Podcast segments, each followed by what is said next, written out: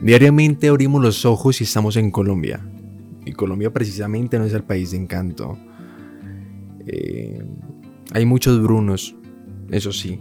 Pero más allá de eso, hay mucho desconocimiento. Y a veces creemos que nuestro pensamiento predomina sobre el resto.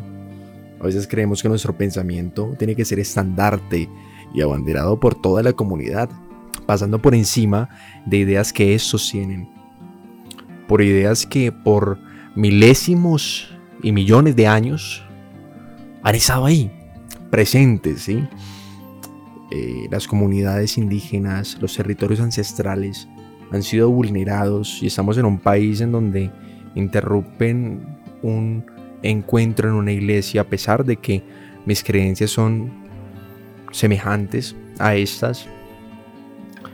Y eso es vulnerarnos y arrebatarnos la fe, pero meternos con los territorios ancestrales, invadirlos con cantidad de producción minera y demás situaciones también de apropiación paramilitar, no es de pronto arrebatarle los derechos a las comunidades que hace mucho tiempo estaban acá, antes de miles de constituciones, antes de la misma colonia y antes de que llegara un subversivo como Simón Bolívar, que ahora por supuesto lo enaltecemos como libertador.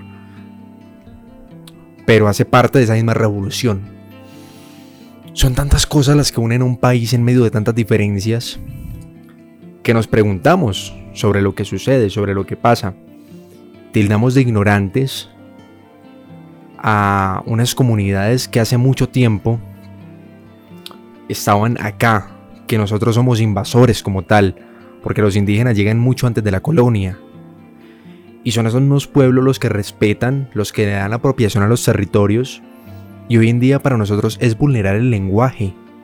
En medio del lenguaje que se adapta a la guerra, de matar, de acabar, de abatir. Tantas cosas que yo no entiendo. Las mayores ya existían. Los nadies existían, existen y seguirán existiendo hasta el momento en que se les reconozca realmente como pueblo. Eduardo Galeano, escritor uruguayo, va más allá de las venas abiertas de América Latina. Quizá levanta los ojos al cruzar por el río Santa Lucía en medio de Montevideo y tirar su mirada hacia el Atlántico en búsqueda de esperanzas y en búsqueda de describir a los nadies de la siguiente manera. Sueñan las pulgas con comprarse un perro y sueñan los nadies con salir de pobres. Que algún mágico día llueva de pronto la buena suerte. Que llueva cántaros la buena suerte. Pero la buena suerte no llueve ayer, ni hoy, ni mañana, ni nunca. Ni en lloviznita cae del cielo la buena suerte por mucho que los nadies la llamen y aunque les pique la mano izquierda, o se les levante el pie derecho o empiecen el año caminando de escoba, los nadies, los hijos de nadie, los dueños de nada, los nadies, los ningunos, los ninguneados, corriendo la liebre, muriendo la vida, jodidos, rejodidos, que no son aunque sean, que no hablan idiomas sino dialectos, que no hacen arte sino artesanía, que no practican cultura sino folclor, que no son seres humanos sino recursos humanos, que no tienen caras sino brazos, que no tienen nombre sino número, que no figuran en la historia universal sino en la crónica roja de la prensa local.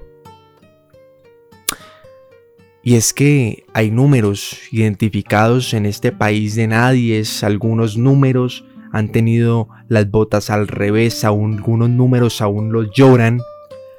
Y aunque algunos están en la crónica roja, no predominan en la primera plana, porque ahí están otros temas que le importan al país, que le importan a los que sumergen a los nadies en la miseria y en las gotas de sangre.